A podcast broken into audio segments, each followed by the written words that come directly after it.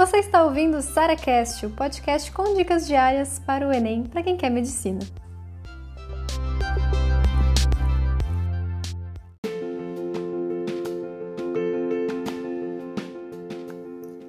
Qual é a melhor forma de estudar redação? Vocês devem ter visto que eu regravei todo o curso Redação Prática, porque eu comecei a reparar no último ano uma tendência muito interessante das notas de vocês. Quando vocês aprendiam a estrutura da redação do Enem, o que é a estrutura da redação? É o que você vai colocar em cada lugar.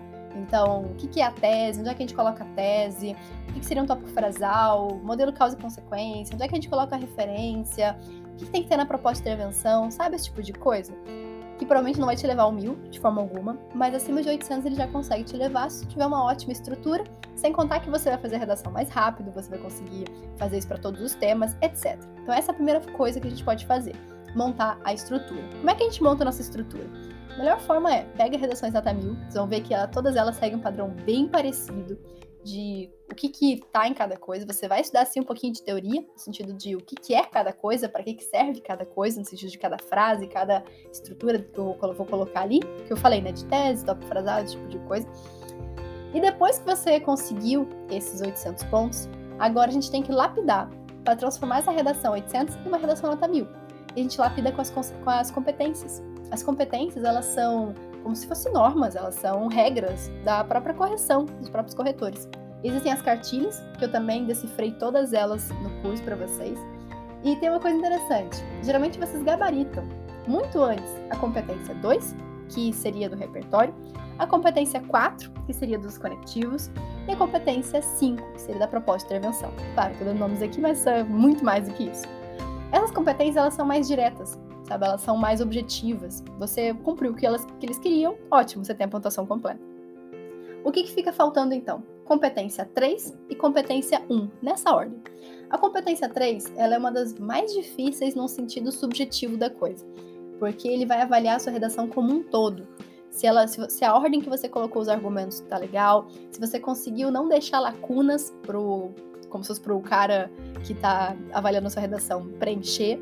Então, é algo um pouco mais subjetivo que demanda um conhecimento mais específico da redação. De você, especialmente, analisar redações que não foram boas, pode ser suas ou de outras pessoas, para você ver, hum, entendi, é assim que eu não devo fazer, e você vai corrigindo dessa forma. Também ensino para vocês lá no curso. E por último, e geralmente é o que fica por último mesmo, na tendência natural do estudo de redação, é a competência 1, que seria o quê? Gramática, norma culta. É normal que você no início erre bastante, mas que você continue errando é, várias, várias regrinhas diferentes, né? Às vezes tem gente que acaba pecando muito mais a vírgula, que é um dos principais erros, na verdade, na crase, na regência, concordância, etc. E esse é um estudo que a gente faz ao longo do tempo. Cada vez que você encontrar um erro seu de competência 1, a gente vai estudar aquela regrinha. Então é um estudo que leva um pouco mais de tempo no longo prazo, sabe? Estrutura de redação você aprende em um dia. As outras competências em outro dia. Cara, dá para aprender redação em uma semana. E o restante do tempo você fica investindo na competência 3 e na competência 1. É a melhor forma de você estudar redação que eu conheço e está funcionando muito bem para meus alunos. Se você quer conhecer o Redação Prática, que segue esse mesmo modelo que eu expliquei para vocês, dá uma olhadinha lá no meu perfil que tá um espetáculo de curso.